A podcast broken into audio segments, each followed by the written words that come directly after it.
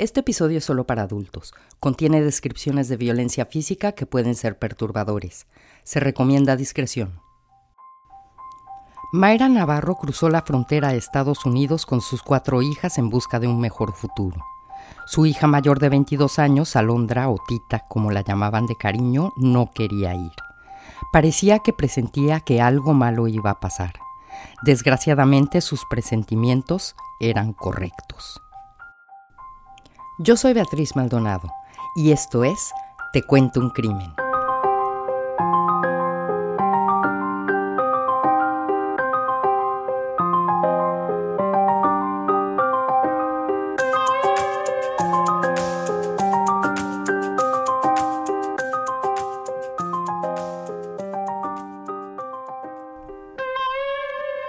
Cotija de la Paz es un pueblo al noreste del estado de Michoacán, México. Ahí muchas mujeres deciden salir de sus casas siendo muy jóvenes para irse a vivir con sus parejas y formar sus propias familias. Sus padres lo permiten principalmente por la situación económica en la que viven. Creen que las niñas van a tener un mejor futuro si alguien más se hace cargo de ellas. Mayra Navarro, que venía de una familia en donde su padre trabajaba en el campo, su madre era costurera y tenía 10 hermanos, no fue la excepción. Y cuando tenía 15 años se fue a vivir con Jesús, un cocinero 12 años mayor que ella. No pasó mucho tiempo para que Mayra quedara embarazada y en octubre de 1999 dio a luz a una niña a la que llamó Alondra. Tampoco pasó mucho tiempo para que Jesús comenzara a golpearla. Él era de un rancho muy era muy machista. Este, no podía yo salir a ningún lado porque luego, luego decía que salía a verme con otros hombres y de cualquier cosita luego, luego me golpeaba. La situación de Mayra después de haber salido de su casa, en lugar de mejorar, empeoró. No solamente era golpeada por su pareja, Jesús tampoco aportaba para los gastos de la casa o de Alondra. Mayra trabajaba cortando garbanzo y sembrando maíz para poder mantener a su hija. Hizo todo lo posible porque nadie se enterara de las golpizas que recibía de Jesús. A los ojos de su familia y amigos, ella y su pareja vivían una vida normal al lado de Alondra, que todavía era demasiado joven para comprender lo que pasaba entre sus padres. Los primeros años de vida de Alondra fueron felices. Creció con Liz, la hermana más chica de Mayra, que las visitaba con frecuencia y era solo cinco años mayor que su sobrina. Al principio, Jesús evitaba que las niñas se dieran cuenta de cómo maltrataba a Mayra, pero con el paso del tiempo dejó de importarle y con o sin niñas presentes, cualquier excusa era buena para golpearla. Cuando lo hacía frente a las niñas, Liz tomaba a Londra y la metía debajo de una cama para protegerla y evitar que viera cómo golpeaban a su madre.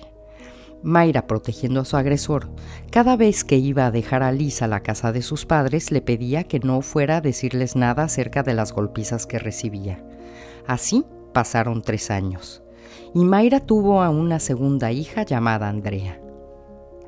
Al pasar el tiempo, Alondra, ya un poco más grande, comenzó a darse cuenta del maltrato que su madre sufría a manos de su padre.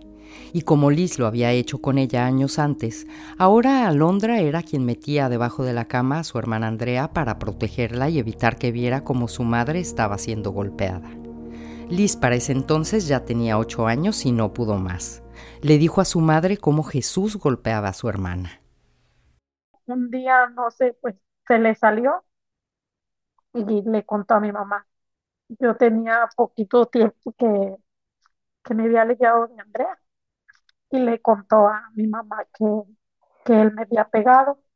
Entonces mi mamá me preguntó que si era verdad y pues yo me negué y pues al poquito tiempo siguió él pegándome y ya fue cuando ese día que me pegó bien feo fue cuando decidí me separé de él. Mayra regresó a la casa de sus padres con sus dos hijas, y Alondra y Andrea crecieron junto a su tía Lisa, la que veían como a una hermana mayor.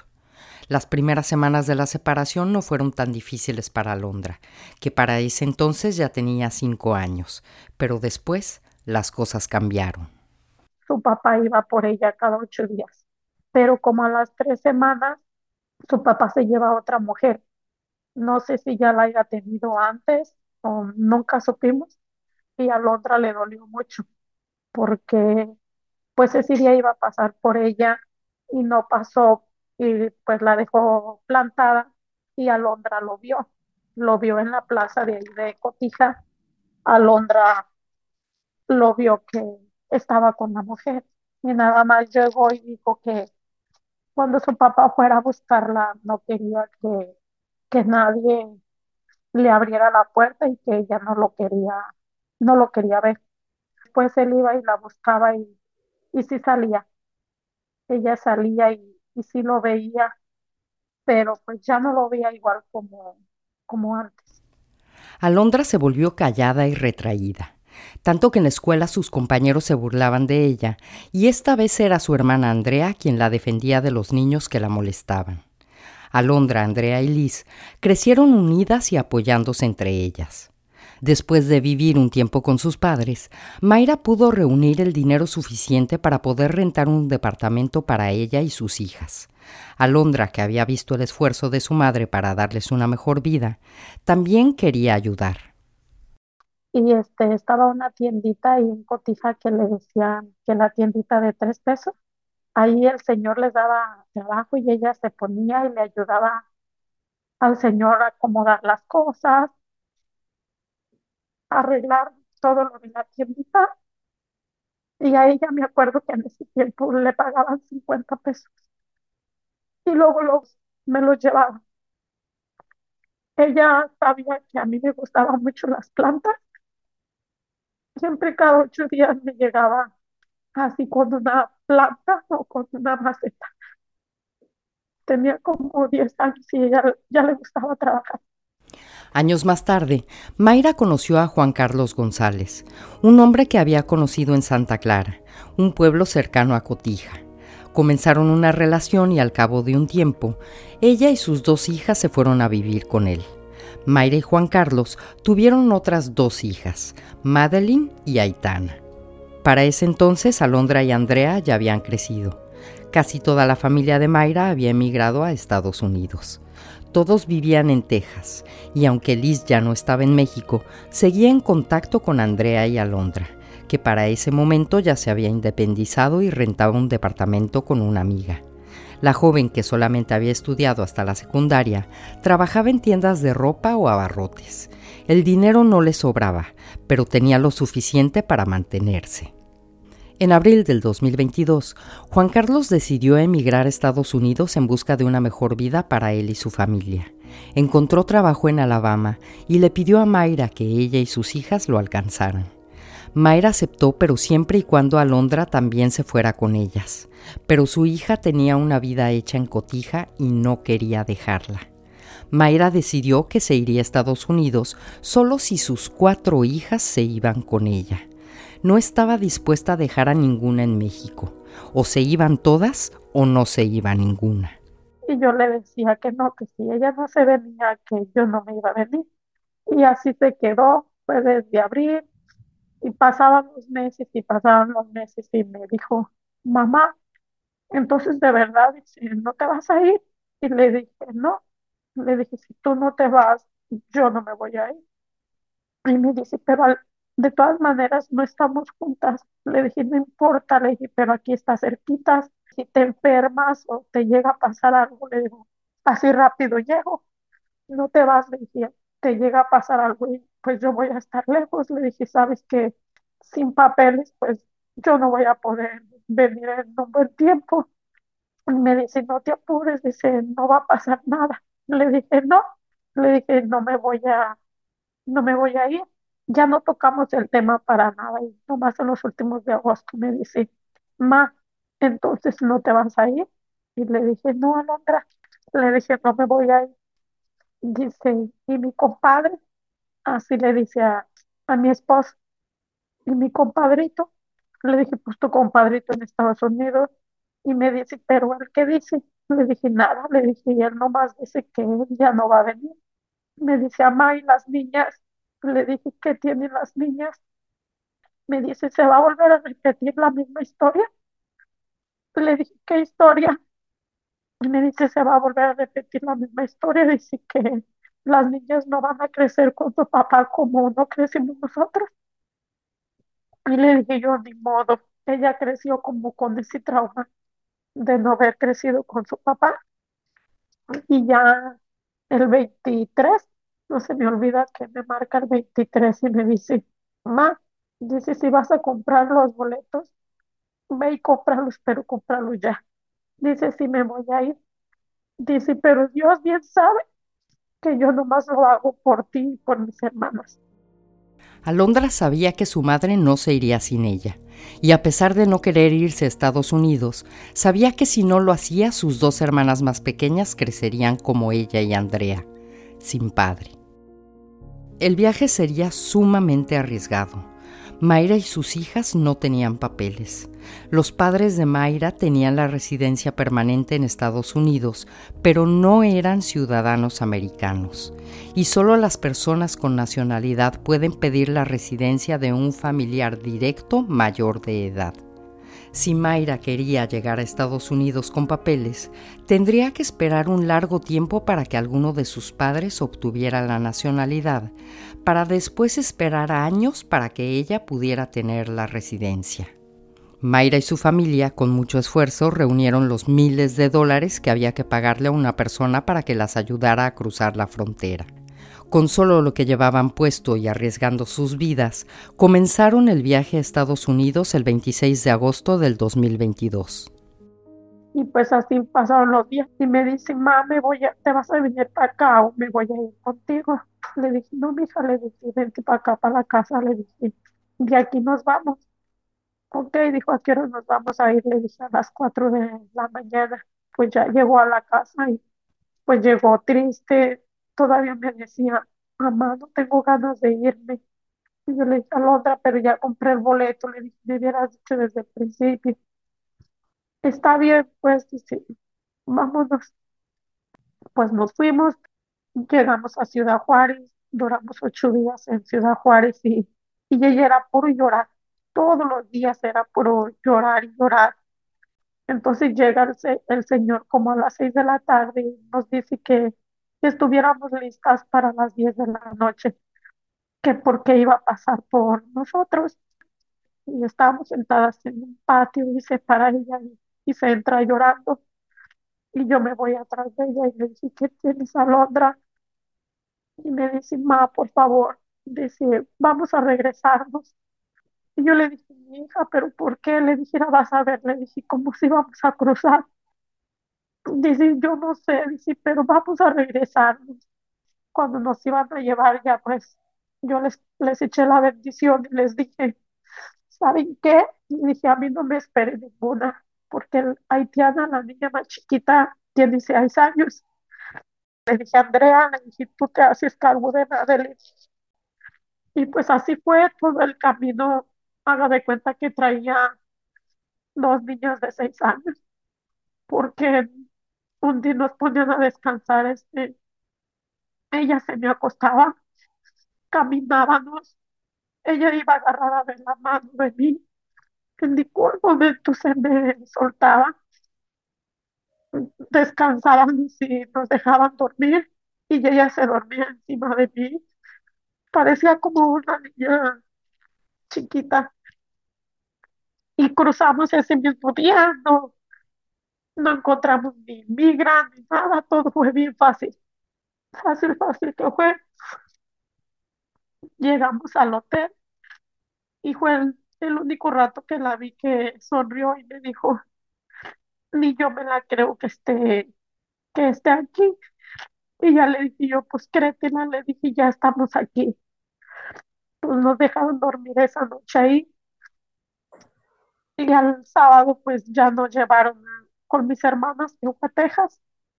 Viajamos toda la noche del sábado y llegamos el domingo alrededor de las 5 de la tarde. Una vez en Estados Unidos, Mayra se quedaría con sus cuatro hijas en Texas durante ocho días para estar con su madre y sus hermanos. Después viajaría a Alabama con sus hijas Madeline y Aitana para reunirse con Juan Carlos y comenzar una nueva vida. Alondra y Andrea se quedarían a vivir en Texas con la mamá de Mayra. El 4 de septiembre del 2022, diez días después de haber comenzado el viaje desde Cotija, Michoacán, Mayra y sus hijas veían de nuevo a Liz que las esperaba en Texas para llevarlas a ver al resto de la familia. Una vez en Port Arthur, una de las hermanas de Mayra las llevó a comprar ropa. Después de bañarse, toda la familia y algunos amigos se reunieron en casa de Angélica, otra de las hermanas de Mayra. Ahí tenían preparada una cena de bienvenida para ella y sus hijas. A la 1.36 de la mañana del 5 de septiembre, Mayra le dijo a Alondra que se fueran a dormir porque ya estaba cansada. Alondra le dijo a su madre que ella se iba a ir a dormir con Liz a la casa de su abuela. Mayra le dijo a su hija que estaba bien pero que se fueran de inmediato porque ya era tarde. Alondra le respondió que iba a acompañar a Liz y a su novio a dejar a una amiga a su casa que vivía muy cerca de ahí. Alondra no se fue sin antes decirle algo a su madre que hasta la fecha atormenta a toda su familia. Me dice, ma, dijo, yo ya te cumplí. Y le dije, ¿qué dices? Y me dijo, sí, dijo, yo ya te cumplí. Dijo, ahora quiero decir que te vayas con tu esposo y que las niñas crezcan con él que te vayas con él, dijo, y, que estén todos contentos. Dijo, yo ya te cumplí, dijo, pero ¿sabes qué? Dice, a mí me cambiaste la vida. Y yo no le contesté nada y le dice, es mi hermana, pero ¿por qué dices eso? A mí esto no me gustó. Dijo, y, y yo no me Dios bien sabe que yo no quería venderme. Alondra, Liz y su novio se fueron a dejar a su amiga y en menos de cinco minutos ya estaban de regreso. Liz alcanzó a ver cómo la camioneta de su exnovio Alejo Mendoza Chávez, de 36 años, se aproximaba desde la esquina. Una vez al lado de la camioneta del novio de Liz, bajó la ventana. Liz Navarro, la tía de Alondra, nos cuenta lo que pasó después.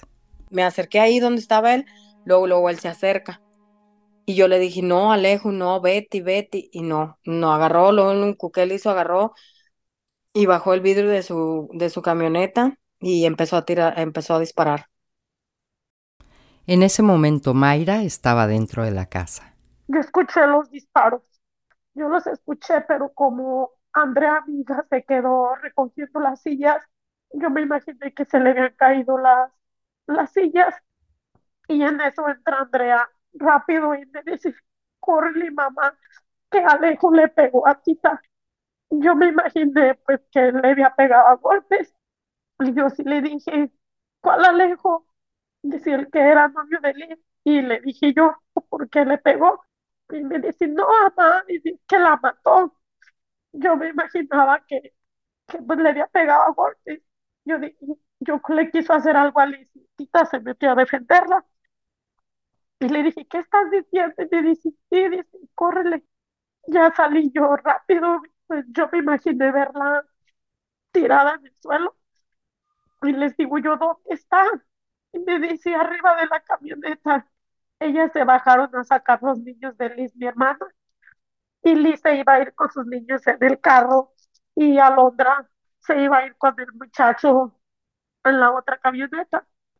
Que Alondra fue cuando se subió y se acerca lejos y dice algo, pero no se le escucha porque traía la música bien, bien alta y fue donde empezó a disparar, me pegó a Londra en la cabeza. Y ya yo me acerqué y yo quería abrir la camioneta y los vecinos me dicen que no, que no la podía abrir, que porque era delito. Así yo de todas maneras, así la, la abrí. Y yo le hablaba y yo empecé a tocarla por todos lados y pues yo no le vi sangre ni nada, le toqué el pulso y sí tenía, sí tenía pulso. Y yo le hablaba y le hablaba y le decía, Tita, por favor, abre los ojos. Le dije, si tú abres los ojos, yo te aseguro que nos regresamos hoy mismo a México. Le decía, pero abre los ojos. Y ella nomás hacía como que los quería abrir y le temblaban bien mucho los, los ojos. Y yo le seguía gritando que los abriera, por favor. Ya luego de repente dejó de, como de temblarle los ojos y en eso yo le dije a, a los vecinos, le dije, háblele por favor a la ambulancia, le dije, ella tiene impulso. Y pues yo le tocaba y yo no le veía sangre por, por ningún lado, hasta que hice y la abracé y ya vi que le estaba escurriendo detrás del oído la, la sangre. Irónicamente, Liz y Alejo se habían conocido porque en México Alondra era amiga de la sobrina de Alejo. Años más tarde, la joven también había emigrado a Estados Unidos y comenzó una amistad con Liz. Fue entonces que le presentó a su tío Alejo y comenzaron a tener una relación. Liz y sus dos hijos se fueron a vivir con él. La relación iba bien hasta que un día en noviembre del 2021, Alejo le pidió a Liz que tomara su teléfono y le mandara dinero a su hermana. Viendo las transacciones bancarias, Liz descubrió que cada semana Alejo le mandaba dinero a una mujer con la que había tenido una relación. Supuestamente ya había terminado. Liz pensó en dejarlo, pero en diciembre se dio cuenta de que estaba embarazada de gemelos. Entonces yo no sé si fue, sería obra de Dios o yo no sé, yo solo dije, Dios mío, pues si tengo que estar con él, pues porque salí embarazada otra vez, pues seguí con él, ¿verdad? Y entonces, pues después, de hecho, después de Navidad, tuve un aborto. Me pasó y, y pues ya no, pues lamentablemente, pues no los tuve. Y ya fue cuando yo tomé mi decisión y le dije, ¿sabes qué? Porque seguía hablando con ella, no dejaba de hablarle y fue cuando yo entonces tomé la decisión de, de dejarlo. Pues yo lo vi, en, cuando yo le dije que no quería estar con él, él se, se mostró como agresivo, porque no era agresivo conmigo de recién.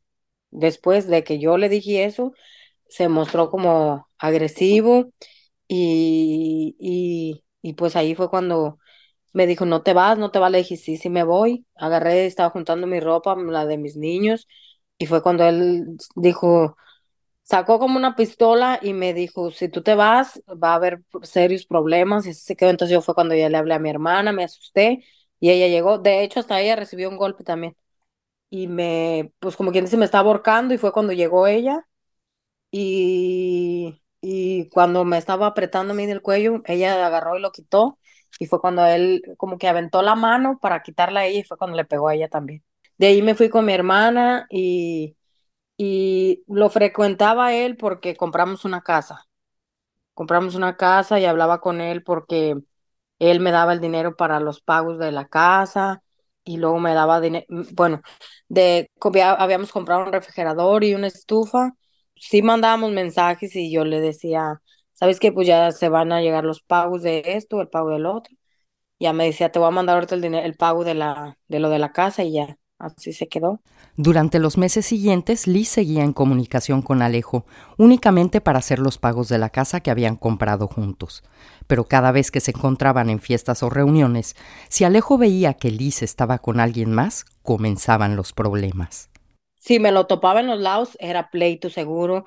Si yo iba a un decir a una disco con mis hermanas o, o alguna fiesta y él estaba allí, peleaba con todos, ni mis familiares de hecho, quería pegarle a un sobrino mío que tiene como 19 años, nomás porque estábamos en una fiesta. Pues mis sobrinos son pues cariñosos y me abrazó y, y luego, luego él quiere a la defensiva. Le dije, fíjate lo que está haciendo, le dije, porque él es mi sobrino. Cuando era borracho era cuando, cuando, cuando tomaba mucho era cuando era más agresivo. De acuerdo con Liz, el 5 de septiembre del 2022, ella le había pedido un favor a la sobrina de Alejo que ya estaba enterada que Alondra y su familia llegarían ese día. Liz le invitó a la celebración que estaban preparando para la familia. En algún momento de ese día, Alejo se enteró que el nuevo novio de Liz estaba con ella y comenzó a enviarle mensajes. Este, agarró y se llevó al niñito de mi hermana y le estaba cortando el pelo que me puso en un mensaje que si ya tenía peluquero a domicilio. Y luego me puso, pues has de estar muy ocupada que no contestas. Y no le contesté porque le ignoraba los mensajes. Y luego me dijo, está bien, pues ya no te voy a molestar, ya te dije que tú hicieras tu vida y así, ¿verdad? Y no le contesté. Durante la celebración, tanto Liz como otros miembros de la familia comenzaron a publicar videos en redes sociales. Alejo, al ver lo que Liz y su familia publicaban, trató de ser invitado a la celebración.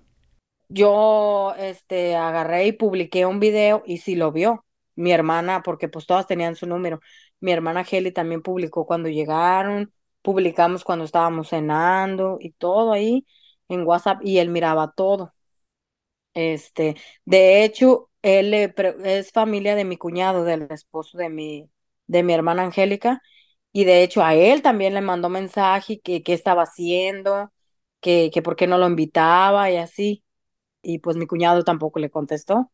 Él quería estar ahí donde estábamos nosotros, de alguna manera u otra. La reunión siguió hasta aproximadamente la una de la mañana. Como a la una, una quince, una prima que tenemos me dice, ¿me llevas para mi casa? Y le dije yo, sí, le dije, pero deja primero, te llevamos a ti y ahorita vengo por mis niños, porque yo todavía tenía mis niños ahí en la casa de mi hermano. Fuimos y la dejamos y así veníamos nomás platicando nosotros y así llegamos a la casa. Y entonces cuando yo me bajé de la camioneta y Alondra lo que hizo fue bajarse porque ella venía atrás, en la parte de atrás, y cuando yo me bajé de adelante, ella se cambió para el sillón de adelante. Entonces yo agarré, iba a agarrar mi carro y, fue cuando le dije a Andrea, Andrea, háblale a los niños para ya irnos para la casa, le dije, para que ya te metas. Entonces, este, cuando ella se metió por el niño, yo lo miré que estaba en el stop. Y entonces yo me quedé parada, volteando para allá y le dije a su sobrina, tu tío está en la esquina. Y luego me dice, ¿cómo? Le dije yo, sí, dice, está en el stop. Y cuando yo le dije eso, él luego lo agarró y se puso atrás de la camioneta del otro muchacho. Luego, luego él se acerca. Y yo le dije, no, Alejo, no, Betty, Betty. Y no, no agarró, luego un cuquel hizo, agarró y bajó el vidrio de su, de su camioneta y empezó a tirar, empezó a disparar. Liz le dijo a la policía que sabía dónde vivía el asesino. Al ver que ellos no iban a detenerlo, ella misma se fue a la casa de Alejo a buscarlo. Dice, mi hermana se fue y se fue a buscarlo y pues no lo encontró, fue a la casa de los papás y ella les contó porque ellos no sabían. Sin poder encontrar a Alejo, Liz regresó a su casa. Eran aproximadamente las dos de la mañana cuando la policía les pidió que fueran a declarar. Después de cuatro horas regresaron a la casa donde vieron como el médico forense se llevaba el cuerpo de Alondra. Fue hasta entonces que la policía junto con el FBI rodeó la casa donde vivía Alejo, pero ya era demasiado tarde. Alejo se había fugado. Detectives del condado de Jefferson revisaron las cámaras de vigilancia que apuntaban a la casa de Alejo Mendoza Chávez. En ellas se podía ver cómo el hombre estacionó su camioneta después de haber asesinado a Alondra. Limpió sus huellas digitales y se metió a su casa. Nunca fue captado saliendo de ella. Probablemente alguno de los familiares que viven en las casas aledañas a la de Alejo lo ayudaron a huir. Desde la muerte de Alondra, Mayra, su madre, no ha descansado buscando justicia por su hija. Siendo ilegal y latina, los medios de comunicación han difundido muy poco acerca del caso. La presión del público puede hacer que la policía no se olvide de él, ya que ya lo cerraron una vez. Sí, el caso fue cerrado por falta de pistas sobre el paradero de Alejo Mendoza Chávez, pero Mayra no se dio por vencida y logró que el caso se abriera de nuevo. Hasta el momento se sabe que Alejo Mendoza Chávez usa alias como Luis Ortiz Ayala, Raúl Santiago Vega y David Garza. Repito los nombres que usa. Luis Ortiz Ayala, Raúl Santiago Vega y David Garza.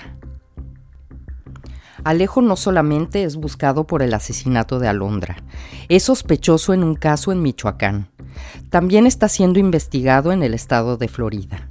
Si tienes alguna información sobre el paradero de Alejo Mendoza Chávez, puedes comunicarte en Estados Unidos con Crime Stoppers, llamando al 409-833-8477. Tu llamada permanecerá en el anonimato y puede ser elegible para una recompensa de 10 mil dólares en efectivo. Si te encuentras fuera de Estados Unidos y tienes información acerca del paradero de Alejo Mendoza Chávez, puedes comunicarte con Crime Stoppers por medio de su página de internet. Es www.833tips.com. Repito, 833tips ps.com. En las notas de este episodio que puedes encontrar en nuestra página de internet tecuentoucrimen.com, hay también un link que te llevará directamente a la página de Crime Stoppers, en donde puedes dejar la información acerca del paradero de Alejo Mendoza Chávez. Muchas gracias por escuchar. No olvides regalarnos un like y seguirnos en Instagram y en Facebook. Ahí nos puedes encontrar como Te Cuento un Crimen Podcast. Nos vemos la próxima semana con otro episodio más de Te Cuento un Crimen.